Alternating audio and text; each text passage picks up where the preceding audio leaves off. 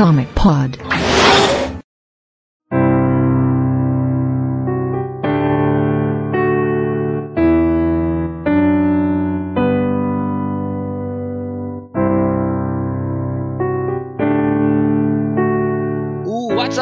Sejam bem-vindos a mais um Comic Pod. Essa edição é uma edição mais especial que as outras todas, uh, pois nós vamos falar de um, uma pessoa que marcou os quadrinhos por muitos e muitos anos e vai marcar ainda por o resto do, da existência da, dos quadrinhos estadunidenses, que é o senhor Stan Lee. Uh, nós estamos gravando este podcast exatamente no dia da sua morte, dia 12 de novembro de 2018 uh, o ano que ele. Neste ano ele tem 95 anos, né? Está, faria 96 anos daqui um mês, mais ou menos. E uh, a gente está aqui com o Morcelli e com o Leandro para a gente conversar um pouco sobre a trajetória do Stan Lee, a importância que ele tem para os quadrinhos, as tretas que ele fez durante toda a sua carreira e uh, lembrar um pouco essa figura cativante que nos agraciou por muitos e muitos anos a, a histórias e, e a criação de uma das maiores editoras do planeta.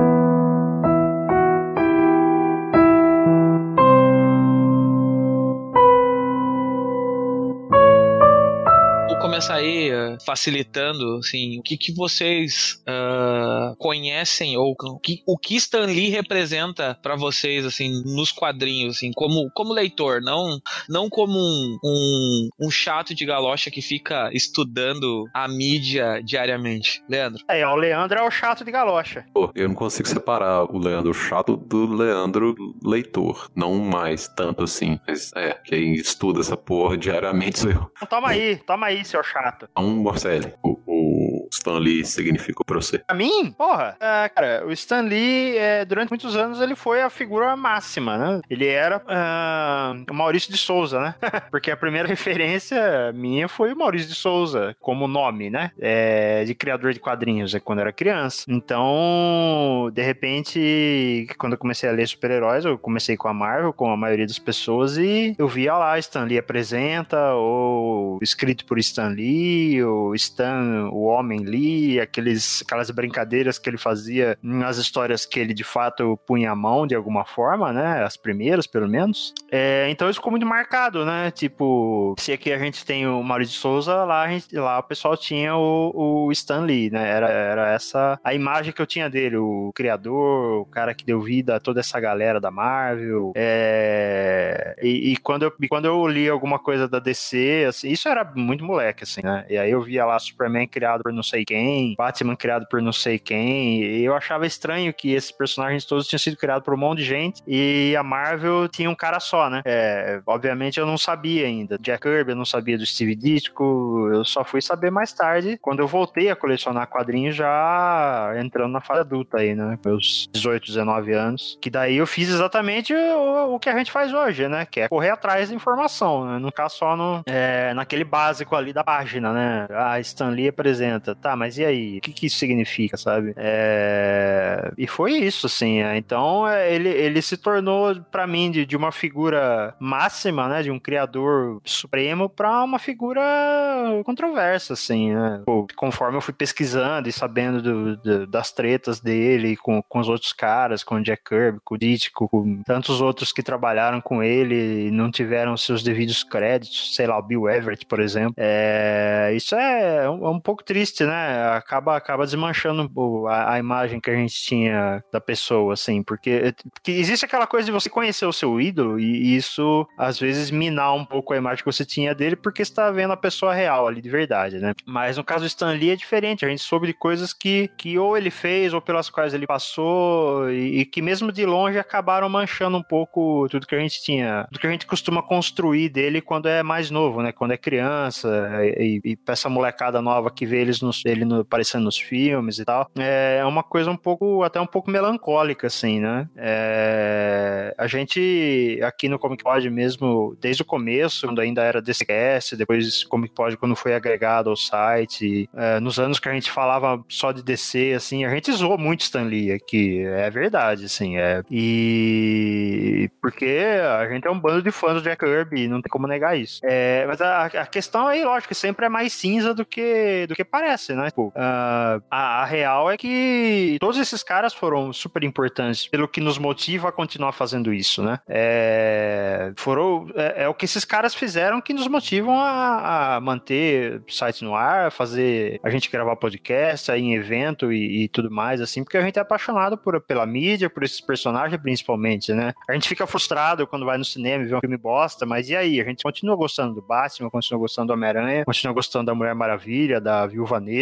ou seja lá quem for, sabe? E então, então assim, eu, eu, eu tenho uma visão um pouco complexa, assim, dele, sabe? É, depois de todos esses anos, eu não consegui chegar a uma, a uma definição é, de, de, quem é Stan Lee pra mim, sabe? Pra mim, pelo menos, né? De, de quem ele foi pra indústria, eu tenho uma noção melhor do que, do que ele significa pra mim, porque foi mudando, né? Conforme eu fui me instruindo, vamos dizer assim, é, a forma de eu ver o Stan Lee mudou, assim. É aquela, tem aquela brincadeira no, no, em um episódio dos Simpsons, que eu não lembro qual é, que a, que a Lisa fala que, que inteligência é inversamente proporcional à felicidade. E isso vale pro conhecimento também, né? Tipo, conforme você conhece uma pessoa, você conhece uma coisa, você pode ser, a, ela pode ser desconstruída, você pode ficar um pouco decepcionado com aquilo. Acho que é mais ou menos por aí. Leandro, continua aí, por favor. Que tu continua, não, fala o que abre teu coração marveco pra nós hoje. Hoje é, tá Leandro, tá liberado. Você é o único aqui que é um marveco, cara. Você tem que falar, velho. Talvez demore um pouco. Tá, primeiro como leitor. O cara que criou o herói que eu gosto de ler. Apesar de ter me alfabetizado com quadrinhos e ser dessa turma que é pais que me chamaram a atenção, são os heróis do Stan Lee. Em especial o Capitão América e depois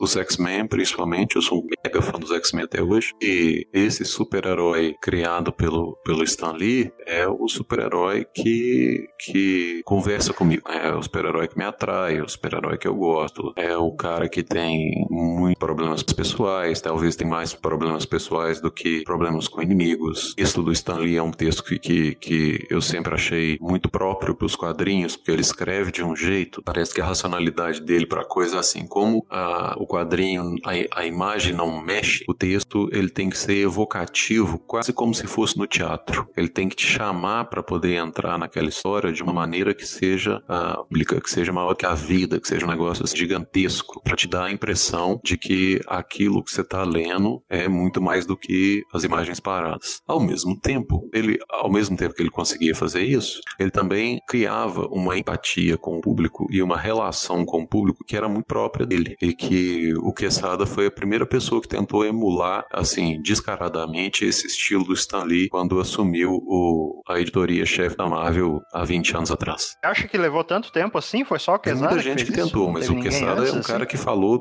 declaradamente assim, eu estou fazendo a moda Stan Lee. Ah, tá. Estou fazendo, estou lidando com isso aqui ah. como o Stan fazia. Essa aqui é a casa que o Stan construiu. Eu estou julgando pelas regras dele. A gente tentou. É, uhum. Com diferentes graus de sucesso. Eu acho que o, o Quesada é um dos caras que chegou mais próximo, talvez, de, de emular esse jeito do Stan Lee, que é ao mesmo tempo grande e eloquente e familiar. O Stan conversava com o leitor, que é um negócio que, que até então não existia. Jeito de fazer sessão de cartas que também não existia. Ele criou uma, um, um jeito de, de fazer editoriais uh, também não existiam. Então, assim, é, eu tô lendo, já, já falei com o Felipe, eu tô lendo Super Gods, né, do, do Grant Morrison. E, e o Grant Morrison é muito claro do, na visão dele a respeito da Marvel, que a Marvel, com o Stan Lee especificamente com o Quarteto Fantástico primeiro, mudou a forma de se fazer quadrinho nos Estados Unidos. É antes e depois do Stan Lee. Ponto, parágrafo de travessão. Então, uhum, uhum. É, é, E é lógico que ele vai é, falar ele, que o Stan ele fez isso gosta do Stan Lee, cara. E aí a gente entra na parte de, de estudo de mídia e tal, da, dessa parte chata que o Pablo tava falando, que eu sou mesmo.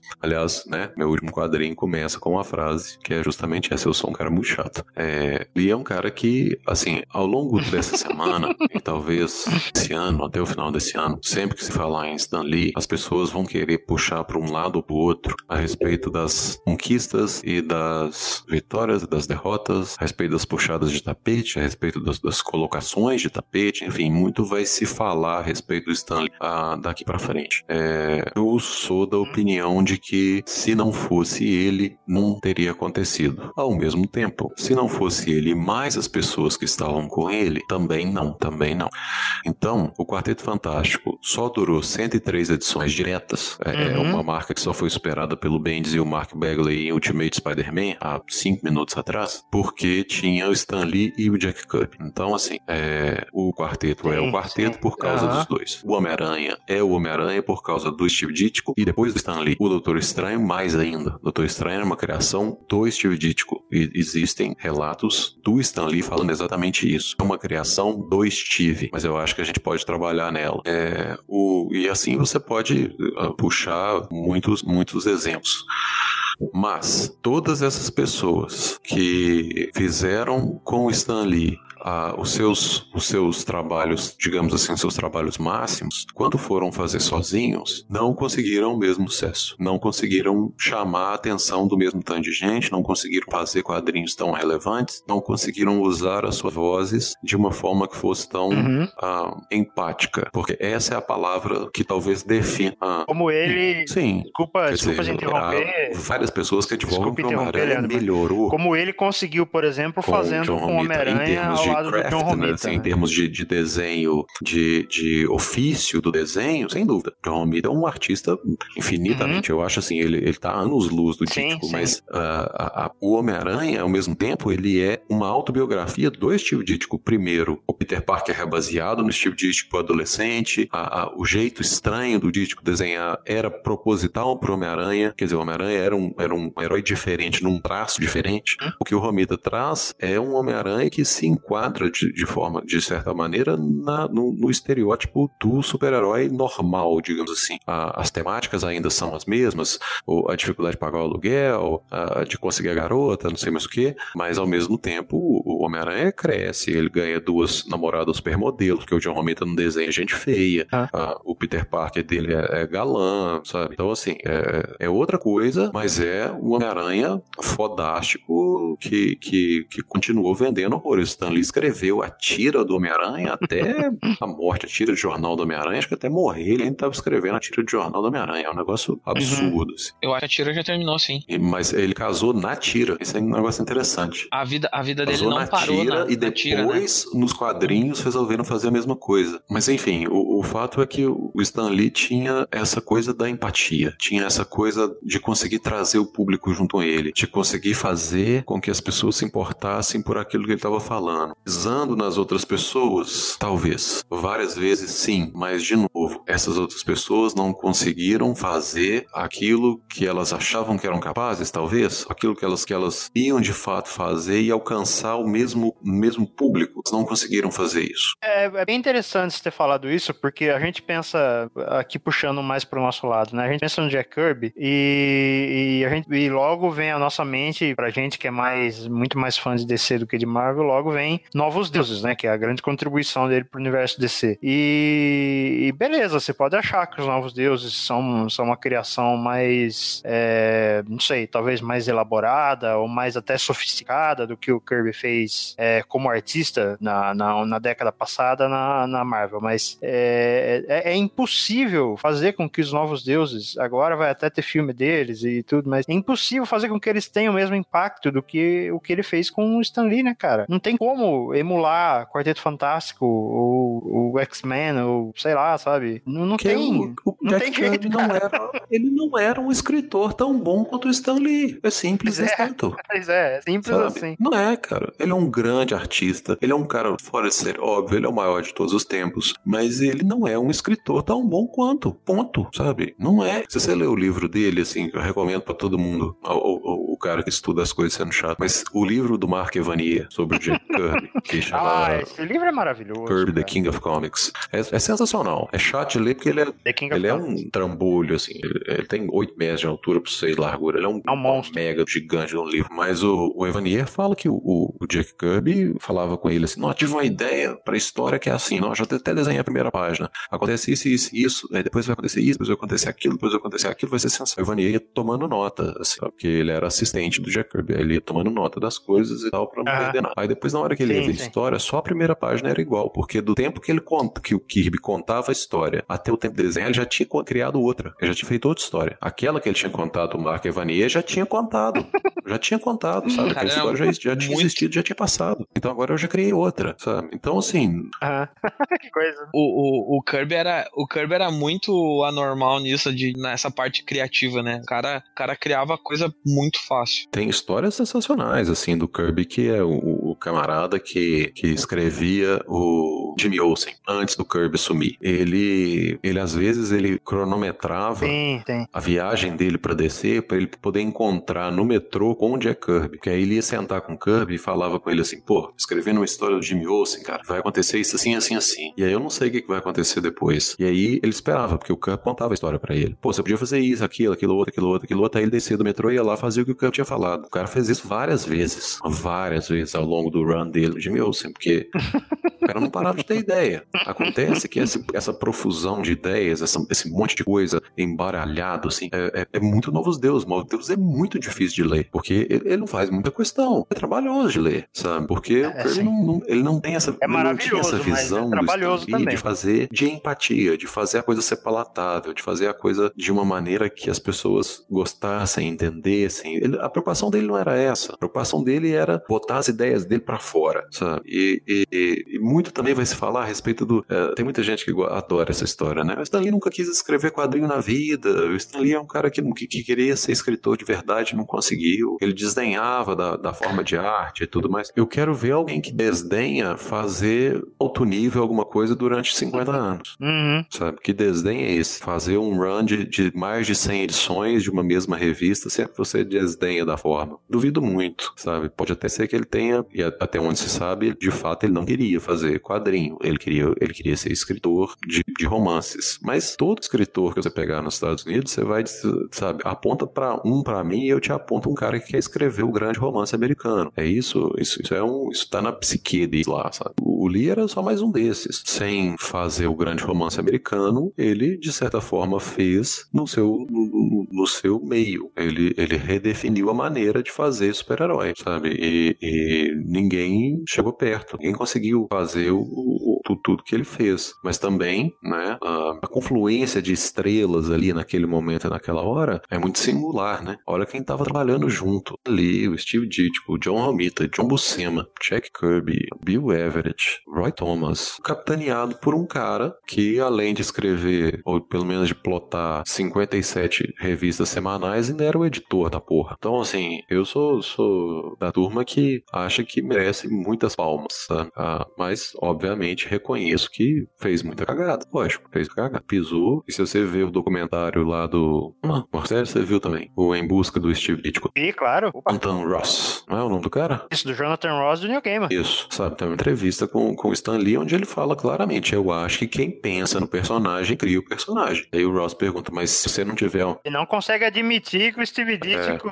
né, participou Aí ele da fala assim: criação. Mas você não acha que se não fosse aquele artista, o personagem não seria o que foi? Ele falou: Ah, seria o mesmo personagem desenhado por outra pessoa. Mas se eu pensei no personagem, ele é meu.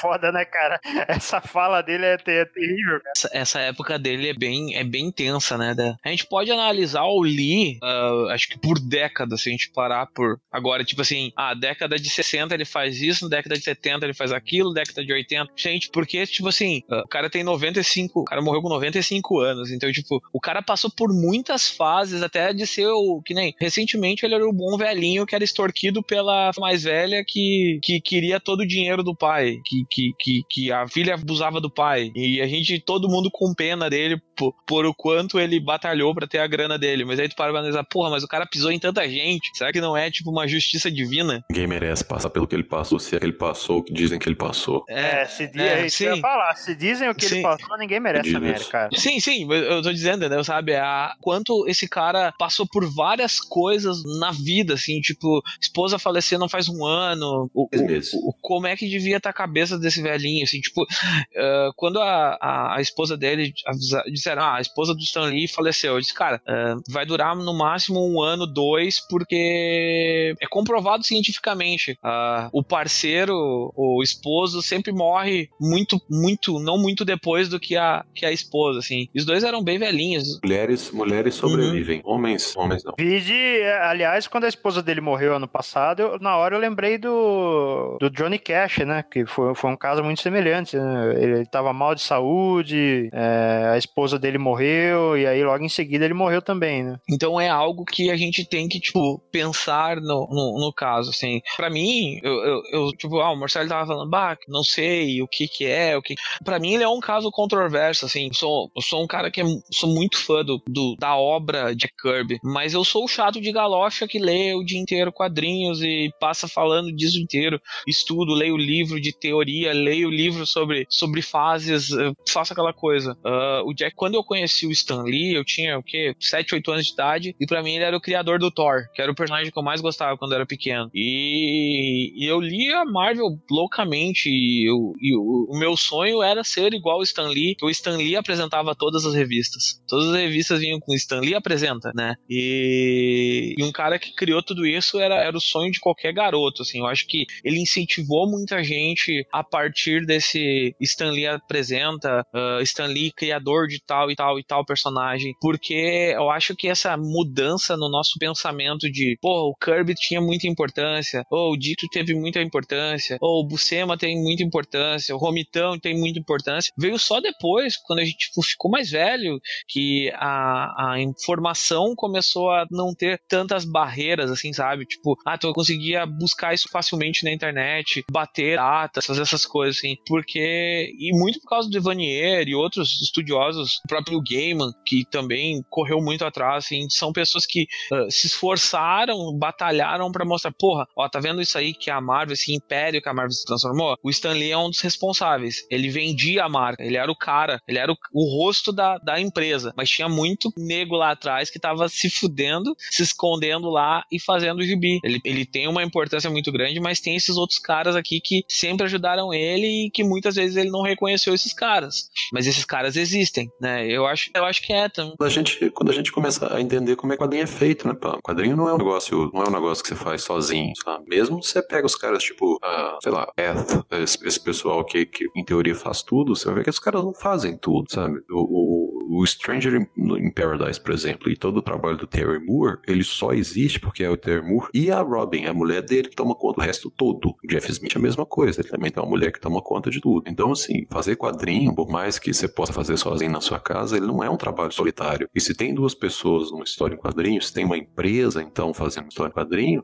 ela não é a pessoa que escreve a pessoa que desenha. Ela é a pessoa que escreve, que desenha, que arte finaliza, que colore, que faz balão, que faz a letra, a que faz a edição, é a, é a, a que manda a revista pra gráfica. Então, assim, é, um, é uma equipe. Quadrinho não se faz sozinho, sabe? Então, eu acho que. E, e o Lee sabia, o Stanley, claro que ele sabia que quadrinho se faz sozinho, mas ele também era um cara super egocêntrico que tava puxando a brasa pro lado da sardinha dele e falando, foi eu que fiz essa porra toda. Não tem como você falar que ele não fez, tá? Aí que tá, porque... tá, não tem como dizer que não fez, porque é, eu acho que. Não fez sozinho, ele não fez sozinho. Foi uma vez, acho que foi tu que falou uma vez que, tipo assim, a Marvel era tão. A, a, a ligação entre Marvel e o, o próprio. Ah, o Stan Lee e o Kirby. Os dois trabalharam tanto tempo junto que não tem como tu dizer, porra, o texto, aquele texto é do, do Lee, aquela ideia é do Kirby, não, aquela, aquela, aquela pontinha ali, aquele quadradinho ali, foi o Lee que desenhou. Não tem mais como tu, tu dizer o que é de quem, porque estavam os dois tão unidos trabalhando naquilo ali. Tipo, os caras trabalharam 103 edições. Ah, mas muita coisa foi o Kirby. Tá, mas tu vai saber dizer,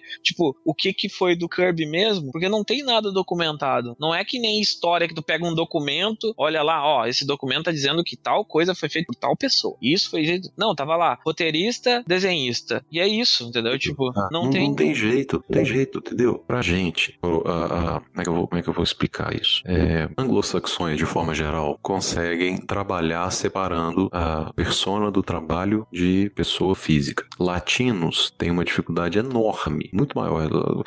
Ouso dizer que latinos não dão conta de fazer isso. Você, você não consegue trabalhar direito com um inimigo seu. No entanto, você pega exemplos Isso é muito Conheço verdade. pessoas, conheço pessoas que estão dentro dessa, dessa chamada aqui que aconteceu. Mas você pega, por exemplo, a história dos Ramones. Ramones é uma banda que durou 40 anos, as pessoas se odiavam. Os quatro se Sim, muito. odiavam. Ninguém ali dava certo com ninguém. As duas figuras centrais da banda, o, o Johnny e o, e o Joey, eram inimigos. Inimigos. Mas eles tinham uma coisa em comum, que eram os Ramones. E um morria por causa do outro em função da banda. Aqui nos trópicos, isso não existe. O bicho pega. É, acaba a banda, acaba a amizade, acaba, acaba tudo. Aqui, ou, ou a gente se dá bem em todos os níveis, ou então foda-se. Isso dito, Foda-se. isso é, dito, aí. eu acho muito difícil as pessoas trabalharem mesmo por lá, trabalharem tanto tempo, tão próximas, sem que em algum momento tivesse existido alguma empatia entre eles, alguma, alguma ligação entre eles, alguma forma deles se entenderem, mesmo que seja em função da revista, em função do personagem, em função do trabalho, em função da história. É, mesmo os Ramones, para a banda se unir, eles em algum momento tiveram que ter, né, ali eh, desejos em comum, gostos em comum e tal, e, e isso dali surgiu uma amizade, dali surgiu uma banda e tal. É, eu acho que é muito, muito provável que isso tenha acontecido na Marvel também, sabe? Eu acho que o Stan Lee, que era um cara que fazia uma questão danada de ser super amável por todo mundo é, e super amado por todo mundo, deve ter feito o que ele precisava de fazer ali para poder juntar a galera que ele achava que, que tinha que ser juntada, sabe? Não, não duvido que ele seja um cara que, de repente, é, vamos, dizer assim, ah, falou alguma coisa na qual ele não acreditava direito, sabe? Ou, ou ah, ah, traído seus princípios em função de se dar bem com o resto da galera, sabe? Porque aquela galera tinha que estar ali. É, mas em algum momento, as pessoas que que estavam juntas na Marvel interagiam com o Lee. E, e- e o próprio Steve Ditko, assim, o que a gente já leu, e eu e o Morcelli lemos muita coisa Sim. por causa do Doutor Estranho, é, a, a- relação foi azedando ao longo do tempo. À medida que o Steve Ditko foi ficando mais ah, randiano, a relação dele com o Lee foi se distanciando. Até que chegou um momento que ele fala assim, cara, eu não consigo trabalhar com um camarada que, que é desse jeito, sabe? O Stan Lee representa tudo que eu sou contra. E aí um belo dia ele foi embora. E o Stan Lee fala assim, com todas as palavras, eu não sei por que ele foi embora. E eu acredito piamente, no- no- quando o Lee fala isso, eu acredito piamente que ele não entende mesmo por que, que o Dítico foi embora. E o Dítico fala, pergunta pro Lee porque ele sabe. Ninguém agora vai saber nunca. morreu, o Stan Lee já morreu, então ninguém sabe porra nenhuma do que, que foi Nunca que vai saber o que aconteceu. aconteceu, né? É, é a parte, melhor parte do. se- vai ser o é- segredo de Homem-Aranha, vai ser o o nome disso. Sabe, o segredo da aranha, vai ser o nome. É, mas enfim, o fato é que em algum momento eles se entenderam, sabe? Se entenderam a ponto de criar essas coisas, essas obras sensacionais, sabe? E, e- e as histórias do tipo, ah, existem várias que, que o Stan Lee apagava os textos que o Jack Kirby colocava nas páginas e colocava o texto dele, sabe? E mudava o sentido da história, é, provam que a história que o Stan Lee queria contar dava mais certo. Porque quando o Kirby foi fazer os quadrinhos dele, ele não vendeu mesmo tanto. Então, Ah, O Kirby não vendeu mesmo tanto e o Steve Ditko então nem se fala, né, velho? O cara morava num apartamentinho É, lá. o Steve com- Ditko nem se fala. O Steve Ditko vai fazer É, ele fanzine. fazia fanzine, é. Fazer exatamente. Fanzine. Foi, foi no cara morava num apartamentinho lá com umas período em outras baratas. editoras, mas ele foi fazer Morreu fanzine. sozinho. Pô, o cara levou uma vida muito doida, cara.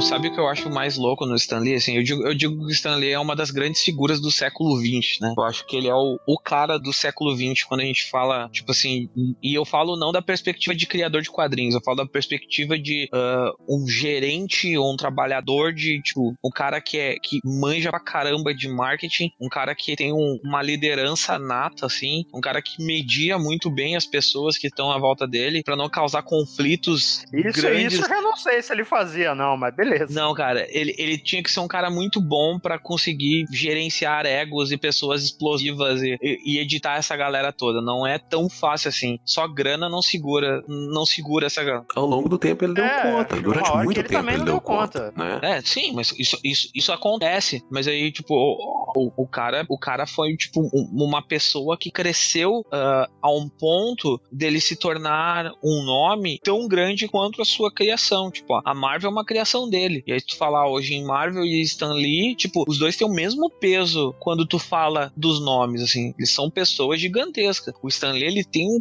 um, um marketing pessoal, um tino de marketing pessoal muito arrojado pra época dele. Ele conseguia uh, se, como é que eu vou dizer, entrar, como é que é, entrar num tipo de metamorfose, mudando de acordo com o período que ele tava. Tipo, ele tava num período de baixa, ele fazia algo que botava ele de volta na vitrine, entendeu? Tipo, ele é um cara muito inteligente quando se trata disso, assim. Ele sempre teve um, um faro muito bom para isso. E, claro, faliu Marvel duas, três vezes, fez merda com empresa. Ah, mas quando a Marvel empresa, faliu, ele já não tava mais lá, pô. Com, com empresa própria, tem toda, tem todo esse, esse quesito, assim, mas uh, ele, ele era um cara que conseguia se alçar muito facilmente de volta sempre à vitrine fazendo, tipo assim, tô fazendo quadrinho agora, voltei. Tô fazendo um filme agora, voltei. Tipo, ele era um cara que tinha um tino muito bom para negócio e sabia se vender muito bem. Até conheceu o Fábio Abu, né? No mundo dele, mundo dele, sabe? É um dos, é, é, até onde a gente sabe, é uma, é uma das grandes frustrações da vida dele não ter conseguido vender a Marvel Hollywood, porque ele, ele, ele fica na Marvel ao longo dos anos 60, parte dos 70 e depois ele vai para Hollywood. Ele, ele deixa Nova York e vai para Califórnia para poder ver se ele conseguia vender a Marvel por lá e, e ser escritor de, de, de cinema. E não, não, não conseguiu, não conseguiu. Não foi um cara bem sucedido. Ah, conseguiu conversar com algumas pessoas, conheceu o Hugh, né, o Hugh Hefner, mas né, quem não conheceu? E você sabe, frequentou a mansão da Playboy durante um tempo, mas ele, ele, isso ele não deu conta de fazer. Ele, ele foi um cara muito famoso, enorme, dentro do mundo dele, dentro do mundinho da, da, das histórias em quadrinhos. Um negócio que ao longo da vida ele até brincava, até brincava com isso, sabe? Fez as pazes numa boa, porque também o mundo dos quadrinhos, isso, isso é um negócio que, assim, é uma, é uma, é uma justiça divina. É, ele viu esse mundo dele, esse mundinho dele, se tornar o mainstream e conseguiu usufruir disso, né? Da, dessa, ele criou da fama dele, então ele conseguiu é, brincar um pouco com isso em vida. Deve ter sido gratificante, muito gratificante para ele. Eu acho que imagina, imagina ele em 2001 entrando no cinema para ver um filme de uma criação dele feita num blockbuster, né? Ele nunca tinha tido um blockbuster, né? Para pra, pra analisar assim, tipo, X-Men, pum, toma no ouvido. Homem-Aranha, bum, toma no ouvido de novo. Tipo, o cara deve ter aproveitado um pouco dessa, dessa coisa, assim. Diferente dos outros, né? O Jack Kirby não deu tempo dele ver alguma coisa assim. Ele morreu em 95, sempre, né? 94. E o Dítico sempre se... O Steve Dítico, o negócio podia estrear na sala da casa dele. É, o Dítico tava cagando, então, né? Foi ele que viu mesmo. É, o, o, o, na verdade, o, o que me, que me chateia nesse, nesse, nesse feito do, do Lee, assim, é o que eu, uh, é que é, é, mais essa, esse quesito, assim, dele nunca ter, uh, querer dar uh, a importância pros, pros, pros caras que trabalharam com ele. Não sei se é porque ele se tornou algo muito grande nesse meio tempo, assim, e ele, e ele queria ter toda, toda a informação para ele, assim, porque para mim, tipo, porra, uma coisa que nem recentemente ele disse, acho que foi em 2010 ou 2012, perguntaram pra ele se ele não ficava chateado de não ver o nome do, do, do Jack Kirby ao lado do dele quando se tratava da criação dos, dos Vingadores no cinema, né? E o que que ele pensaria, o que que o Jack Kirby pensaria sobre isso. Ele disse, ah, eu não quero saber o que o Jack Kirby pensa, tem que saber disso é a Marvel, eu fico só feliz de ver o meu nome lá. Tipo, esses bagulhos assim, sabe? É, é, é isso que, que me chateia, esse tipo de, de coisa que ele fala. Porque era um cara vivido, era um cara que poder, poderia, poderia muito bem dar uma, uma parte, assim, da, do crédito, do legado de criação dos outros, dos outros caras trabalharam com ele para isso, assim. Ele, ele é um cara muito especial em outras áreas, mas ele poderia reconhecer que também era ajudado, né? É isso que, que sempre foi para mim mais difícil. O comentário ah, que tá no YouTube, é da, da Skybound, do, do Howard Kirkman, e voltado pra Image e tal, mas, mas tem muita coisa. Tem, acho, acho que são dois documentários diferentes. Tem um especificamente sobre a Image e um sobre quadrinho. Ah, vale super a pena. É, lá eles falam que. Acho que é o Neil Adams. E dizem que o Stan Lee e o Kirby se encontraram numa festa de aniversário e conversaram amigavelmente e tal. Até então, a, a última vez que eles tinham interagido em público, é, isso está documentado também, é numa, numa, num programa de rádio. É horrível, é horrível. É, eu acho que é aniversário do Jack Kirby, ele tá dando uma entrevista num programa de rádio e eles, eles colocam o Stan Lee na linha. Nossa, eu já vi isso aí, é muito triste. É horroroso é de ouvir, cara. Eles brigam, sabe? Eles brigam, eles brigam descaradamente, assim, e, e, e o Kirby chama ele de Stanley. o nome dele, né? O nome dele é Stanley Lieber. E aí ele. Hello, Stanley. e tal. Ele tinha uma voz fumante. Sim. Não queria, tá, tá, tá, na cara que ele não queria Nossa, conversar. que desagradável, velho. Mas dizem que eles se encontraram nessa festa. Anos depois dessa ligação de. de, de, de, de numa boa e tal. E parece que o Lee sugeriu, sabe? Falou assim, cara, vamos, vamos fazer alguma coisa juntos, vamos fazer uma, uma despedida, vamos fazer uma, uma última, um último trabalho juntos. Para as coisas, pra gente deixar essas, essas birras para trás, essas as mágoas para trás, vamos fazer uma parada pra, pra gente, pra todo mundo tá tudo bem e tal. Aí diz que a, a esposa do, do Kurt pegou ele pelo colarinho e falou: Ah, ah, você não vai entrar nessa de novo, não. vai pra lá, você não tem nada a ver com isso. Stanley vai, vai caçar sua, sua turma, não arrasta meu marido pra esse, pra esse negócio mais não. E pronto, acabou isso. A tiazinha era fogo na roupa, hein? Ela eu não vou passar de novo por esse negócio, por esse. Essa, essa- não vou sofrer de novo a mesma coisa de jeito nenhum. Vai se A fuder. tiazinha, a tiazinha era, era, era fogo na roupa, cara. Ela era. Ela fez Imagina- a coisa assim, cara. Não, não, sim, imagina só que ela já tinha sofrido, né?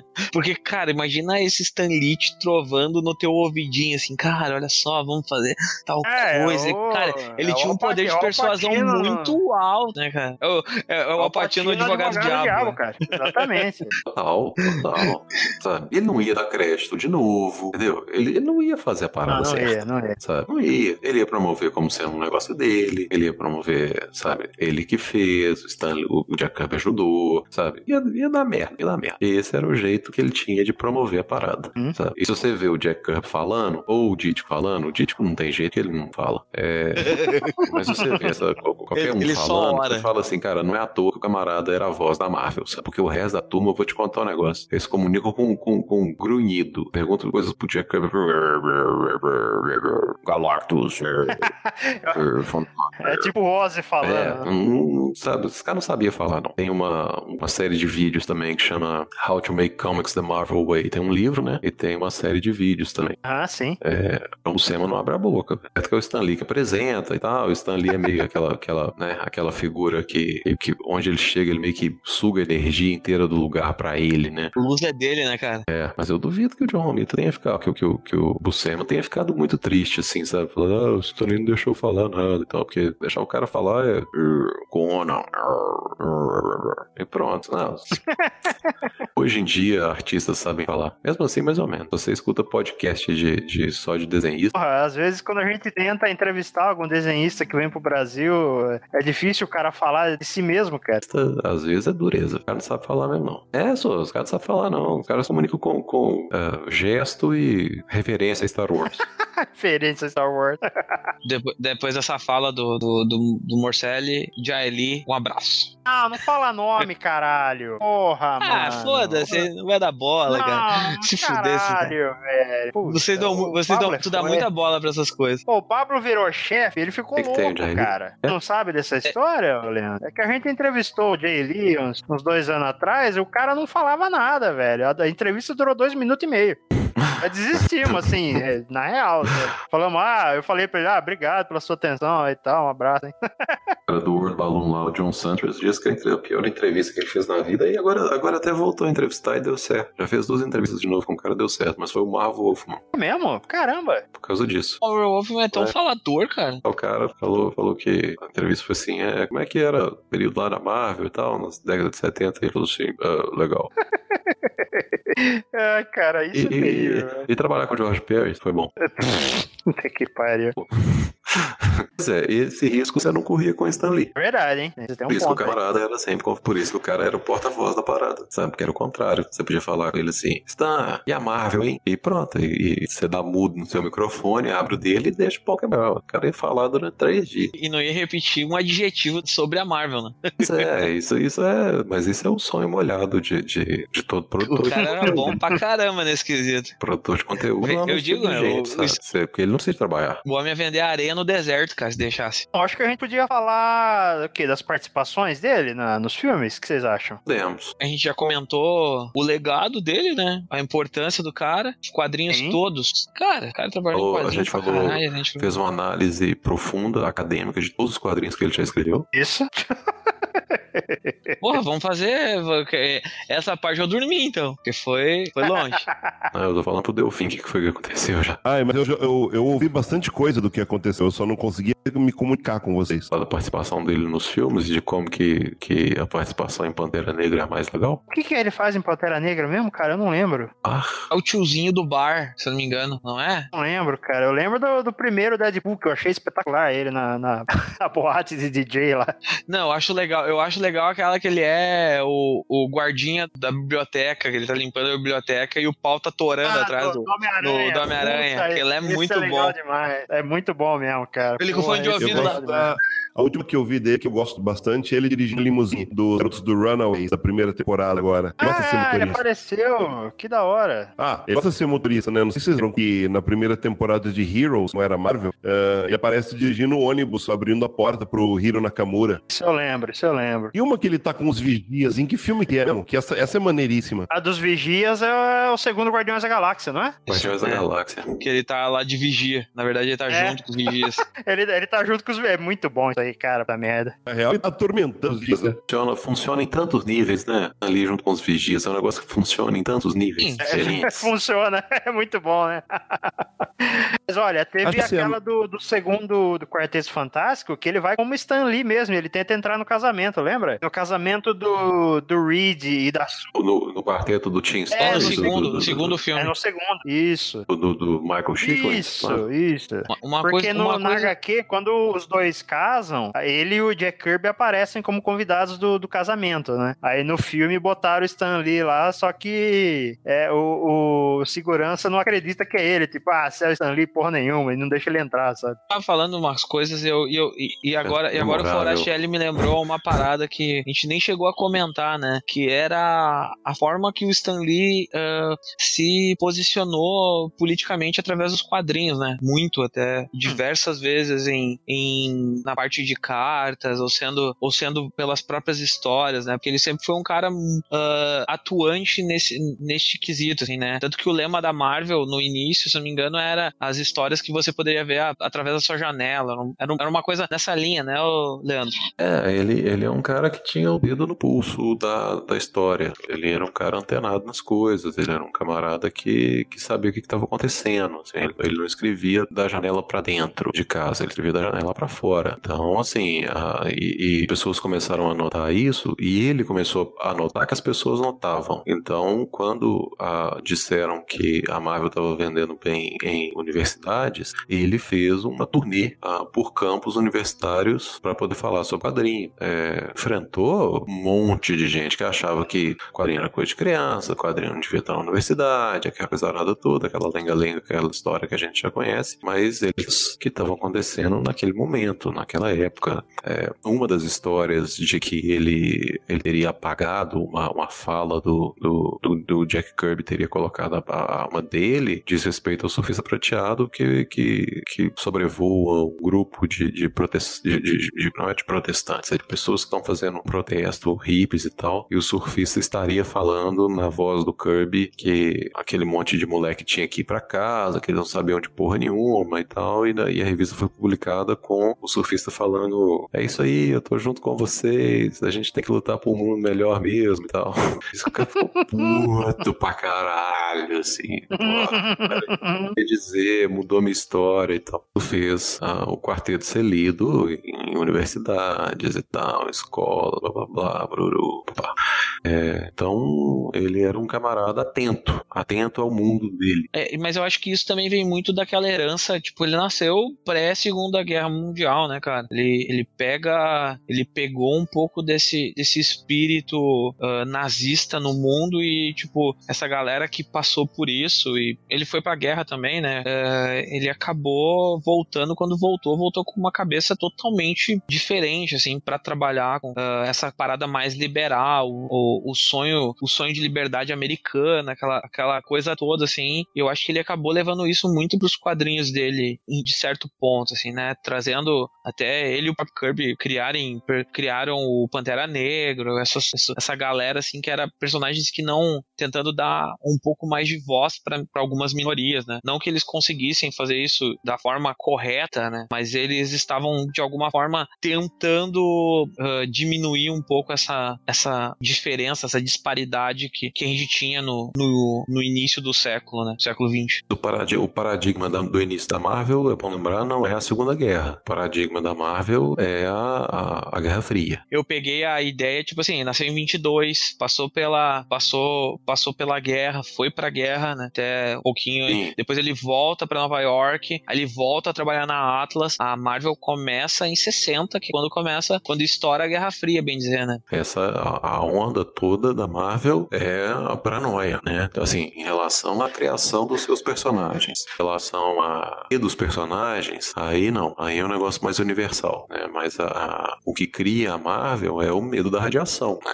A radiação aí faz tudo. A Marvel no começo, que é o da bomba, né? Então é porque fica cego, mas ganha poderes, é por causa da radiação Hulk, aí os cósmicos transformam os caras no Quarto Fantástico, então assim, o que na verdade mataria qualquer um no mundo da Marvel dá poderes, o que subverte o próprio medo, né? Da Marvel você não precisa ter medo da bomba, precisa ter medo da radiação, coisa, porque assustadoras no mundo real aqui elas, elas geram super-heróis. E não deixa de ser uma mensagem muito, muito forte, né, cara? Muito, muito poderosa para aquela época. E é esse cara, né, que tava ligado nessas coisas que estavam acontecendo em volta dele e que escreve para aquele momento. Datado ou não, foda-se, a gente pensa nisso depois. Datado ou não, se tem, se tem muita frase para caber dentro da, do quadrinho, a gente, a gente vê depois o que dá.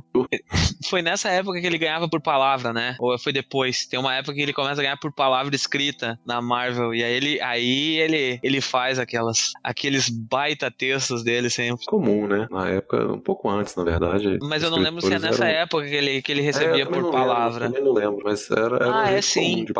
era, era assim porque, tipo, quando saiu o primeiro gibi do Fury, eu me lembro que deu uma treta, que ele chegou com um gibi só desenhado e não tinha fala. Os caras disseram, tá, mas cadê as falas? Não, não é falas, é só tu olhar a história, tá? Não, então eu vou te pagar como desenhista. Não, mas eu sou desenhista e roteirista, eu escrevi a história. Eu tive que fazer um esboço e coisa, criar. Não, não, não, você. Ah, tu não vai me pagar, então eu vou te tocar de cima desse, desse prédio, eu vou te jogar pela janela, se não me pagar o, o, o quanto eu, eu tenho que receber. Aí os caras ficaram meio apavorados e foram lá e pagaram pra, pra ele, pro Steranko, o valor do, do, de roteiro e escrita pro, pro gibi do, do Nick Fury. É, que é um cara, é um cara tem um milhão de histórias, assim, mas esposas assim, descobri que elas são um babaca pra super pró-Trump, assim. O, o, o Steranko, né? Tem história. Vixe, como tem história pra contar aquele homem. E o, o Stanley tem essa coisa de, não contente em ter criado o universo Marvel, ele sempre quis tentar recriar a magia em outros lugares, com outros personagens, bastante sem sucesso, né? Não é, mas, mas não entra, isso não entra um pouco naquilo que a gente estava falando a respeito de funcionar, porque eram aquelas pessoas. Só o Jack Kirby não conseguiu vender tanto quanto, nem o Dítico, nem ninguém que saiu da Marvel foi fazer sozinho,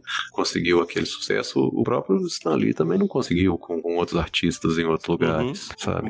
Quer dizer, era, era, era, sabe, era a união, eram, eram aquelas pessoas, era o fato de, de serem aquelas pessoas especificamente, assim. O Pink Floyd, né? É isso que você tá falando. É, a não ser que você ache que imagine Stan Lee criando o universo DC seja algo que, que deva figurar no meio dos clássicos do, da, da, mídia, assim, se você der sua opinião. Pelo amor de Deus, pelo... cara, tá maluco. Pô, pelo menos esse universo tem uma terra só pra ele, né? Eu adoraria ver alguém mexendo com isso agora. Acho que não vou mexer tão cedo, tá? Porque. É, também acho não. A DC é muito pro-Kirby pra, pra querer mexer em coisas do, do Stan Lee. É, é muito fácil pra ir depois os seus. Ah, como é que é? A, a, a massa de fãs. Faz, faz e direciona, faz e direciona os, os, os lucros para pro espólio do Kirby.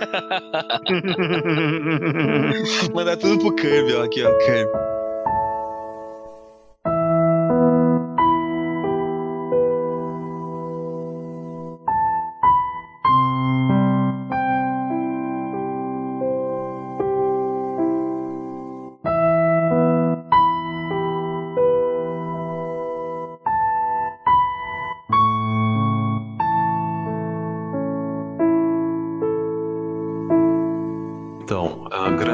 Criações? Vamos lá. Grandes criações. O que é do, do Stan Lee que você lembra com carinho, que você pensa assim, pô, aqui, aqui o cara acertou a mão. Isso aqui ficou sensacional. Ah, eu, eu posso falar que eu acho que o surfista prateado, pra mim. Eu acho que ele acerta a mão de fazer um quadrinho. Ele, ele queria fazer um quadrinho sério, filosófico. É, é mais, eu, eu acho que o surfista prateado é que nem o Horácio é pro Maurício de Souza, sabe? É, a chance dele dizer uh, alguns dos pensamentos mais sérios dele e, e fazer com que isso tenha alguma reverberação diferente. O fato do surfista prateado ter nascido num, num contexto completamente diferente é, em relação a termos de universo Marvel mesmo do que, do que os outros personagens. O tipo de tragédia pessoal dele é, é literalmente de carregar o peso de mundos nas costas. Então, é, permite que ele, que ele tenha essas reflexões. E o fato de ele ser um cara sozinho no vácuo do espaço, tendo apenas o pensamento dele por muito, muito, muito tempo. Né? Então,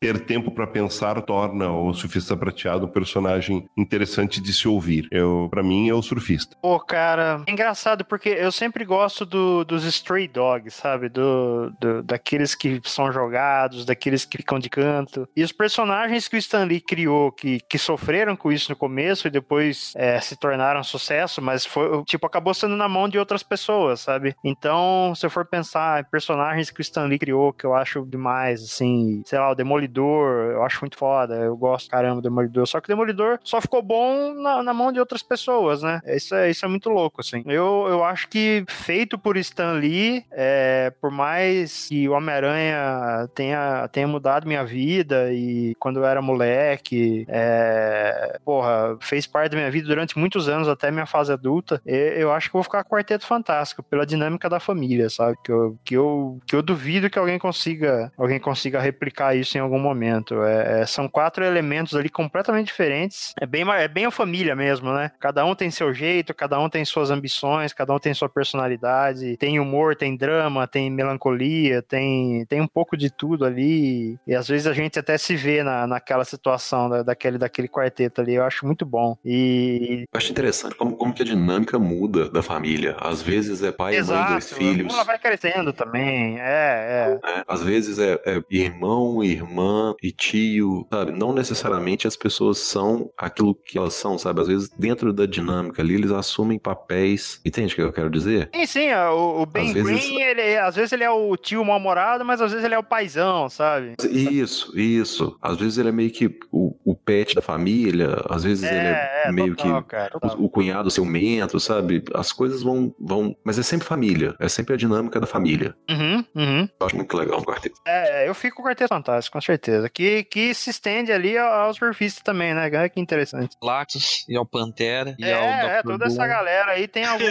tem alguma conexão. e e a É bem- todo- to- quase todo mundo. Cara, o pior, o O pior de quarteto tudo, assim, realmente tá, tá no epicentro ali, né, da coisa. É muito, é muito legal isso. eu, eu, eu, eu sou um cara que, que eu gosto. Eu comecei a ler quadrinhos muito por, do, por causa do, do. Por causa dos X-Men, assim. Eu conheci X-Men no momento que eles explodiram, Jim Lee, ah, músculo até na, na orelha, aquela coisa maluca. Mas, tipo, aca- mas eu acabei pegando gosto pela coisa mesmo. Foi com o Quarteto Fantástico do, do Stan Lee do Kirby, assim. É um, é um bagulho muito, muito, tipo, moderno pra época que saiu, assim, sabe? As discussões que tinham no quadrinho eram muito ah, reais pra aquela época. Tinha coisas, a, a mistura do, da, do conceito familiar com exploração, a própria sacada de tipo, ah, a Atlas e a Marvel não poderiam, não poderiam lançar ah, gibis com heróis com o rosto tampado. Então eles transformam, tipo, criam quatro pessoas que são super poderosas e pessoas públicas, assim, tipo, todo mundo sabe onde eles moram, todo mundo sabe aonde eles têm que ir atrás. O edifício central deles é no centro de Nova York. Todo mundo sabe como encontrar essas pessoas. E elas são celebridades e são heróis ao mesmo tempo. Tipo, é um bagulho muito diferente pra época. Eu acho que pra quem vinha acostumado a entender que, tipo, ó, o Superman é o Clark Kent, mas o Clark Kent é só uma identidade secreta. É uma quebra de paradigma muito grande, assim, né? Na, na, naquele momento. E isso transforma essa equipe num bagulho muito legal. E, e ela, assim, e por ser isso também, ela poderia receber qualquer conceito de história tava, que, que tu jogasse ali dentro, valia. Tipo, poderia ser o topeira fazendo bagunça no, no subterrâneo de Nova York, Topeira é ou muito bom, cara. ou ou, ir lutar contra um, um titã cósmico que tá vindo engolir a Terra porque ele tá com fome, entendeu? Tipo, eu, acho que era isso que era tão legal, sabe, na, nesse gibi. Era tu poder não ter limites. Verdade, né, cara? Tipo, qualquer uhum. coisa mesmo, assim. Você vai, você vai de, de viagem ao centro da Terra a perdido no espaço.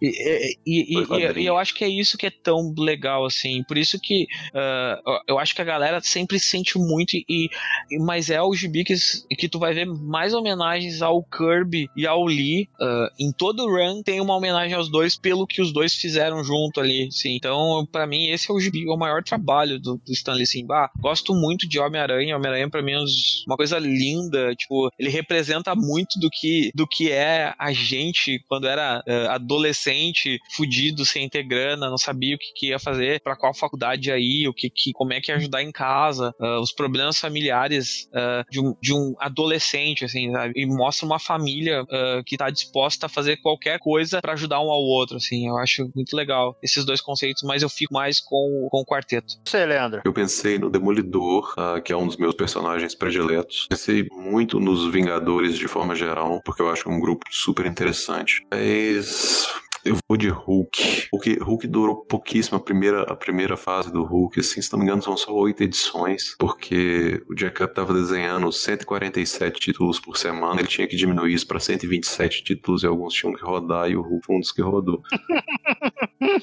é, cara, o Hulk, o Hulk tem uma coisa BI do próprio Lee, assim, essa coisa de, de Owen Hyde, assim, de médico monstro. Uh, talvez se for, se for pra ser uh, terapeuta na análise, assim, talvez tenha tem a ver, sabe? Talvez o próprio Stan Lee soubesse em alguma parte da cabeça dele que ele operava em diferentes faixas de moralidade. Mas eu acho que eu acho que o Hulk é legal. O Igor vai gostar dessa resposta. Ah, vai. Tem uma. Eu, agora eu não me lembro qual podcast eu ouvi. Acho que foi no ArgCast há um tempo atrás. Até deixar um recado para nossos amigos voltem a gravar ArgCast, que não gravam mais. Daniel e companhia limitada. Tem meu entretenimento. Uh, que eles... meu entretenimento gratuito. Aham.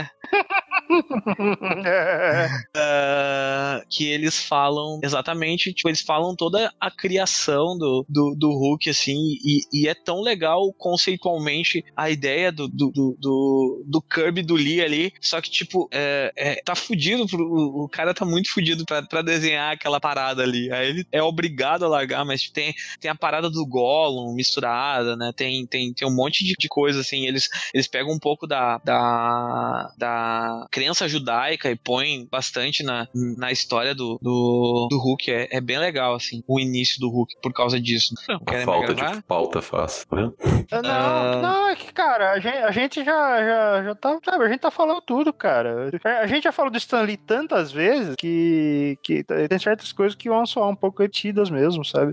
Tem uma coisa é... que eu tava é. comentando ah. hoje no, no meu Facebook, uh, hum. e, e a verdade, por mais que a gente quisesse que o Stanley ficasse vivo até até que o primeiro quadrinho dele completasse 100 anos, uh, a grande verdade é que a gente já esperava a morte do Stan Lee desde que a esposa dele faleceu. Uh, ele, isso. Né, não é? é até, ele... até antes, até, né? Até antes disso a gente, a gente já esperava. Isso, né? A gente falou pois isso. Pois é, pouco. Mas, mas porque ele, ele tinha essa coisa do, do é, um apego muito grande à, à, à, mulher dele e, sei lá, eu, eu, vejo, eu vejo isso em, em várias famílias. Eu tenho certeza, vocês devem ter comentado sobre isso também. Uh, falamos, porque quando, então, porque quando alguém, alguém, São duas pessoas que viveram a vida inteira muito intensamente, tiveram uma troca muito grande e você de repente se vê sem a pessoa, uh, que incentivo você tem para continuar, né? É, fora, fora todas as tretas que aconteceram recentemente com ele, também devido à morte da mulher dele, a, a falta de gerência ou a ingerência, né? Quadrinhos assinados com sangue, aquela, aquela impressos com sangue do Stan Lee também, que foi a coisa mais bizarra dessa fase inteira. Nossa, Mas isso foi horrível, cara. Foi horrível, né? E a verdade é que a gente já esperava a morte do Stan Lee. A gente não sabia quando ia ser.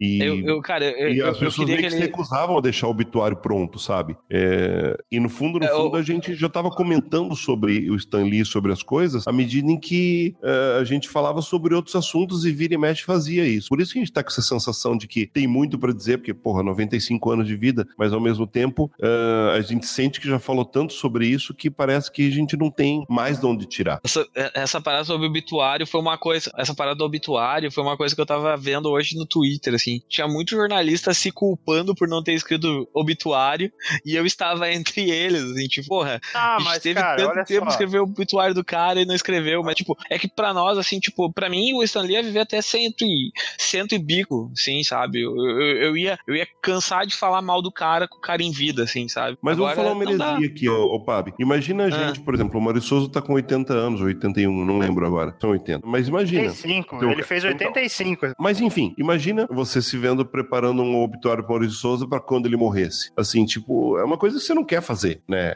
É aquela coisa, tipo, vai acontecer? Vai. Tá cada vez mais perto? Tá. Por mais que você não queira? É. Ahn, mas você tá afim de fazer isso? Não sei, sabe? É aquela coisa. Você quer que o Stanley morra? Não. Então, se eu escrever um obituário, eu vou estar sendo muito, sei lá, pé na cova. Tipo, ele morre no, cinco minutos depois tem um obituário completinho sobre ele no ar no seu site? Não sei, sabe? Até que ponto isso Holly- é. O Hollywood Tipo, Hollywood tinha. Reporter, exatamente. Cara, eles são Hollywood Reporter, cara. Eles fazem bolão na cova porque tem o tempo inteiro tem gente morrendo naquela merda. Tipo, não é o nosso caso, sabe? É- é- Ah, sim, sim. A gente, a, gente até, a gente até falou uns anos atrás, quando o Stanley ficou bem doente, lá pra 2015, 2014, sei lá. Eu até comentei com o Delfim, falei, cara, será que já não devia fazer um obituário do velho e deixar pronto pra hora que ele bater as botas? Mas e, e- e a nossa conversa foi exatamente isso que o Delfim falou agora. Tipo, cara, a gente quer fazer isso, sabe? É uma O merda isso. obituário cara. dele e o do Frank Miller, hein? É, do Frank Miller também, a gente comentou, é verdade, eu lembro disso. Uhum. E é isso mesmo, cara. É a- a- aquela coisa, a gente, a, a gente é, é mais humano do que, do que parece, sabe?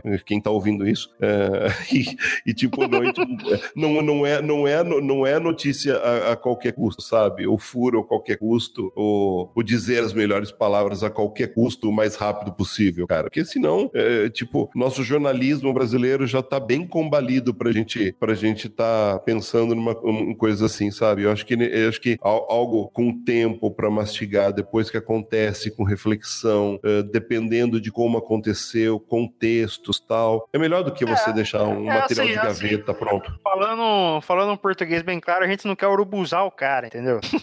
É isso mesmo, é isso mesmo. O Felipe falou tudo, é isso. É, mas assim, inclusive é essa gravação, né? A gente pensou, chegou a pensar, pô, vamos gravar outro dia. A gente não, não quer capitalizar em cima da morte do velho, porque a gente não queria ninguém morresse, pô. Vamos deixar pra poder fazer isso outra Né, Leandro? hora. Ao mesmo tempo a gente vai deixar a, a- a coisa do a nossa emoção, sabe? Tipo, eu falei pro Felipe antes da gravação, eu tava. É, eu- a a gente gente- ia perder a emoção, é, a gente ia perder a emoção se não fizesse hoje. Aquele negócio, eu tô doente aqui, eu tô, eu passei a, a noite, eu tô gripado, tô com febre, tudo, sabe? Hoje foi aniversário da minha mãe, é ainda, porque faltam cinco minutos pra meia-noite, mas eu não ia deixar de, de, de participar de uma conversa dessa, sabe? Porque é, é, ele é simplesmente o cara mais importante dos quadrinhos americanos de todos os tempos, apesar de todas as controvérsias. Então, eu- como que, eu, como que a gente deixa de ter um papo sobre ele, sabe? Relembrando as coisas boas e não tão boas, sabe? Algumas delas bem ruins, né? Como esse, essa história do encontro com os encontros com o Kirby. Então, ahn, é por isso mesmo que, tipo, ah, sem urubuzar, sem se antecipar, né? Porque não faz sentido, pelo menos pra mim não faz sentido. Pra alguns talvez faça. Boa sorte pra vocês.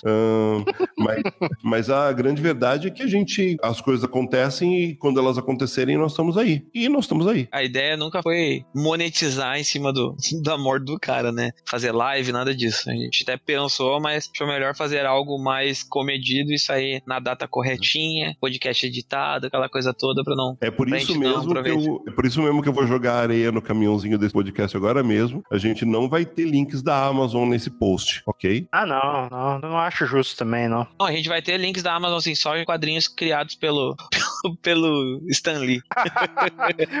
Uma parte do dinheiro vai pra ele, vai, pro, vai pra família. É, dele. é, é, vamos fazer. Que bom, padom, cadão, que bom.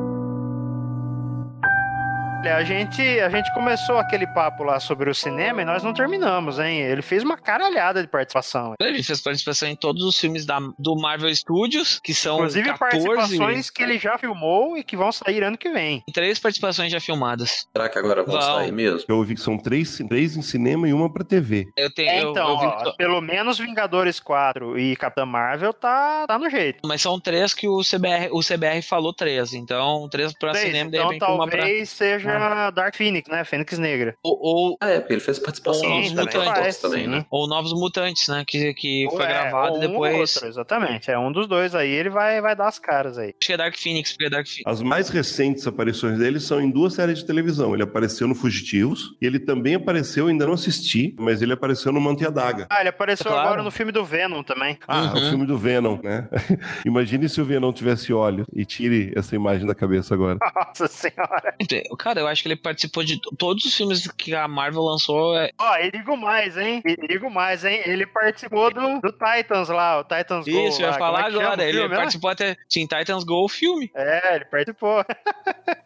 Ele, ele, dublou, ele se dublou no filme, né, na verdade, né? Ah, pô, ele tem, ele tem uma participação super legal em Big Hero, em Hero. Big, Big Hero 6. Hero 6. Big Hero 6. É, é, ele tem uma participação mó legal, divertido, pós-crédito. É, mas uma a- participação aqui- que a gente nem lembra, né? Tipo, ele participar do filme do Homem-Coisa. Aqui o Delfim falou do, do- dos vigias, é legal demais, cara. Puta, eu tô vendo a imagem aqui, nossa, Pô, cara, que coisa Mallrats. fantástica essa merda, cara. All Rats é baseado no É, nele, sim, né? tem All isso, Rats é um bem filme lembrado, que, que se vale do fato de alguém conhecer, de, de- das pessoas saberem quem é o Stan Agora eu vou fazer uma pergunta pra vocês, porque eu sei a resposta. Qual foi a primeira aparição do Stan Lee? Ah, aí. depende, foi relacionado a Marvel ou não? Marvel, sim, Marvel. Então foi a série do Incrível Hulk lá no julgamento dele.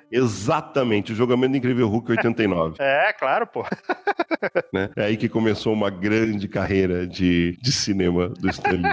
Feita inteira de cameos. Muito bom, cara. Muito bom. Ele já tinha feito vozes. É isso, antes. ele tinha feito voz, exatamente. Vamos ver, vamos ver a página do IMDB. Lá Ah, deve estar. quanto- é- essa é uma boa, né? Quanto, qu- em quantos filmes Stan Lee aparece, o MDB vai dar certinho. Quantos créditos tem Stan Lee? Tem cento, ele tem Caralho! 121 créditos. Ele tem Deus do céu. 217 créditos aqui como filmografia, velho? tá? Eu, eu lembrei de uma boa também, cara. É Eu, de eu lembrei, eu lembrei do Big Bang Theory, em que ele coloca uma ordem de restrição pro Sheldon não chegar perto da casa dele. Isso. Porra, verdade, cara. Nada, nada de que vem de Big Bang Theory. Ah, pode não, achar. umas Não, aparições. você- Não, você tem que admitir, cara, que um cara que quer que o Sheldon fique longe é bom. É outra piada da série, todo mundo quer, todo mundo tem uma Mas eu acho que o primeiro que aparece com a medida cautelar é justo Stan Lee, cara. Não, o primeiro é o só, Stan Lee. cara. Na primeira E depois, temporada. depois é o Will Wheaton, que aí eles viram os maior, o, o, o Will não é Wheaton é, o maior inimigo dele. ele. Não é o Leonard Hã? Não? Não, Olha não, só, é o existe Will um Wheaton. ensaio, um ensaio do Alan Moore sobre o Stan Lee feito em 1983, cara. Se chama Blinded by the Hype and Affectionate Character Assassination.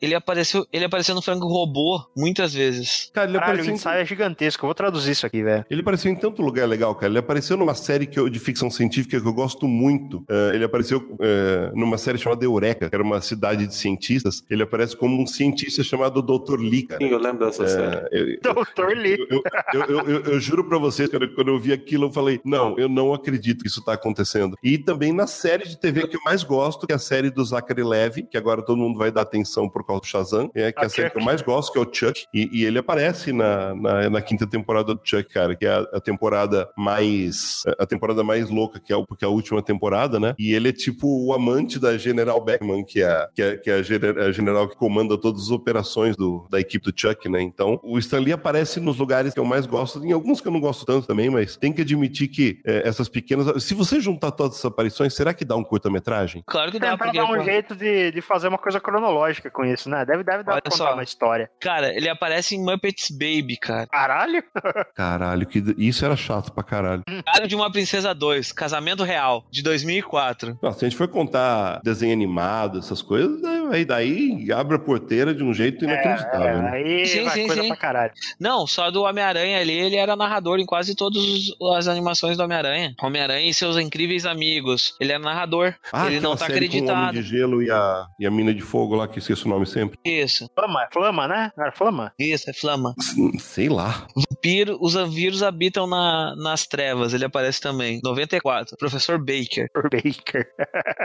O cara se transformou num Reviews Run, Storyteller, ah, vídeo curto. Caramba, Nikita, ele aparece na série da Nikita, cara. Ah, o Nikita Ah, Que parada know. trash, hein? Isso é trash pra caralho. Não, o Nikita era uma série legal, cara, se for o La Fama Nikita. Ah, ah, mais ou menos. Jogo de videogame do Homem-Aranha ele aparece. É, ele se divertiu aí nos últimos anos da vida dele, né, cara? Ele aproveitou, cara. Cara, quando vira os anos 2000 aqui, ó, de 2000, de É, coisa pra 2000, caralho, né? de 2000 em diante, ele aparece, tipo, em muita coisa. Ele aproveitou, assim, o- os últimos 18 anos de vida dele, bastante, cara. 18, 19 anos. Garanto que os outros antes desse também.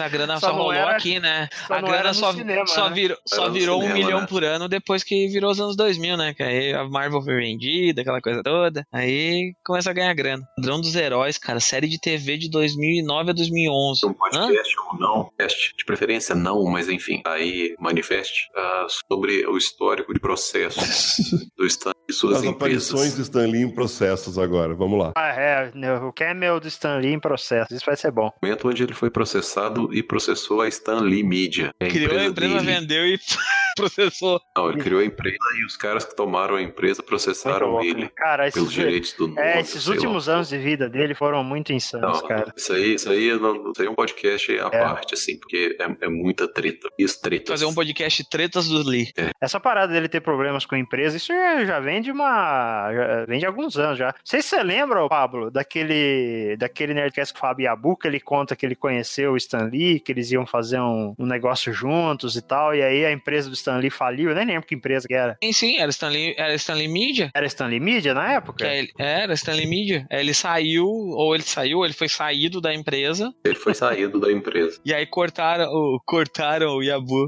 Ah, deve ter sido isso mesmo. Que merda, né, cara? Tem muito mais processo, cara. Tem muito mais processo. Tem processo dele contra a Marvel, a Marvel processando ele, aí depois eles fazem as pazes. Sim. Bah, a- a- a- com a Marvel, ele, ele, ele viveu bons anos, assim, tipo, de, de lutas jurídicas assim, contra a uhum. né? Uhum. Tem alguma outra coisa que a gente não falou? É, tem alguma coisa a acrescentar aí? Não, a gente vai, vamos, banheiro. eu acho que a gente vai evitar falar dessas, dessas tretas todas, até porque todas essas merdas eu falei no artigo do site, a gente pode linkar ele aí, então não precisa, a gente não precisa se aprofundar nisso. Acho que também hoje nem é dia pra falar disso. Deixar pra um outro dia falar das tretas do Lee. Treta é. Lee.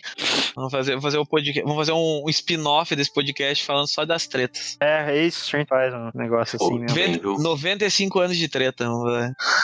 Ele, ele começou o quarteto já velho, né? Assim, mais velho. Ele, ele, fez, ele já tinha 40, então. Ele era um cara, ele era um cara já vivido, né? Quando começou a fazer o quarteto. Tanto ele quanto o Kirby, assim, né? O Kirby, eu acho que o Kirby era até mais velho que ele, né? É, mas o resto era tudo moleque, é. né? O resto da indústria quase inteira. Não, não era, o Marv Wolfman que então, começou com 17 anos? Ou foi o Roy Thomas? Agora eu não lembro qual deles. Foi começou muito jovem. Não, o, o, o depois foi editor-chefe da Marvel, gigante. Roy Thomas? Era grandão. Como é que chama aí, gente? O cara que é Roy Thomas. depois, depois chefe Não, não, Marvel. ele tá Shooter. falando do. Puta, Jim Shooter, isso? Puta, a Jim Shooter começou a escrever a Legião dos Super-Heróis com 13. 13 anos. DC contratando menores de idade, né, cara? Jovem Trabalho infantil. Então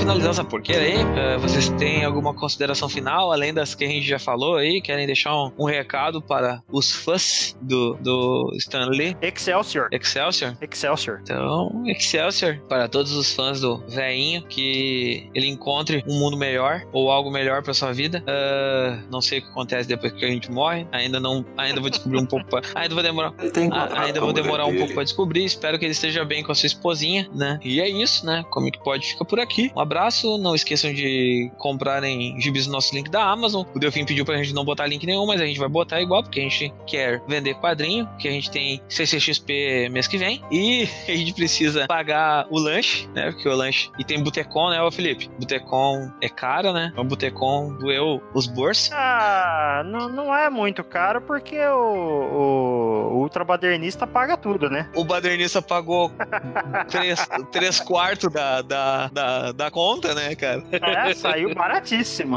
Ótimo. É, e, e aí apoia a gente no padrinho aí. A gente tá correndo, fazer coisas legais. A gente quer ver se a gente já começa a preparar algo pro mês da CCXP. É isso, né, pessoal? A gente vai estar tá lá de novo mais um ano fazendo cobertura em loco. Nem as pessoas gostam de falar, né? Meu chefe gosta muito de falar isso, em loco. Então é isso, vamos estar tá lá em loco fazendo cobertura, conversando com todo mundo. Vocês vão estar tá acompanhando tudo pelas redes sociais do Terra Zero e do Comic Pod. Então é isso. O Comic Pod fica por aqui. Um abraço e até a próxima. Falou!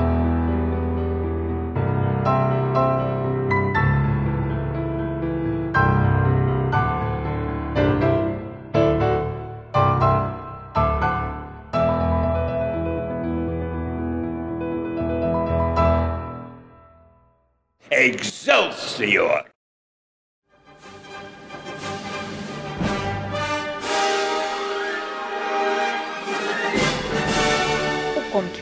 É o podcast do site terrazero.com.br.